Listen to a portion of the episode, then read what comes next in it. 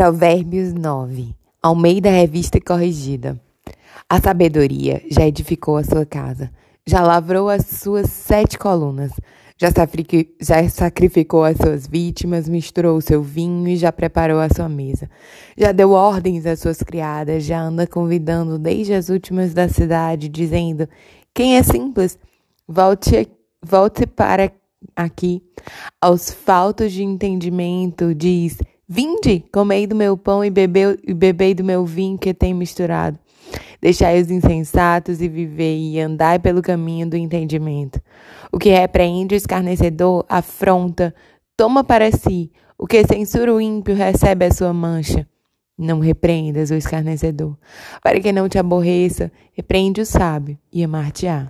Dá instrução ao sábio e ele se fará mais sábio.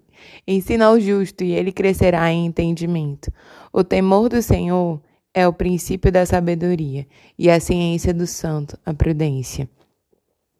Porque para mim se multiplicam os teus dias e os anos de vida se te acrescentarão.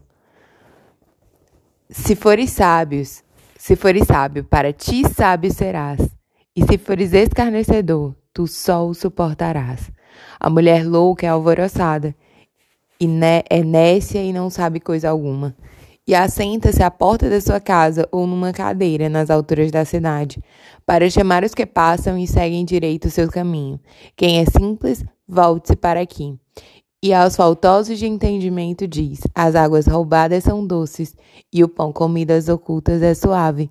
Mas não sabem que ali estão os mortos, que os seus convidados estão nas profundezas do inferno.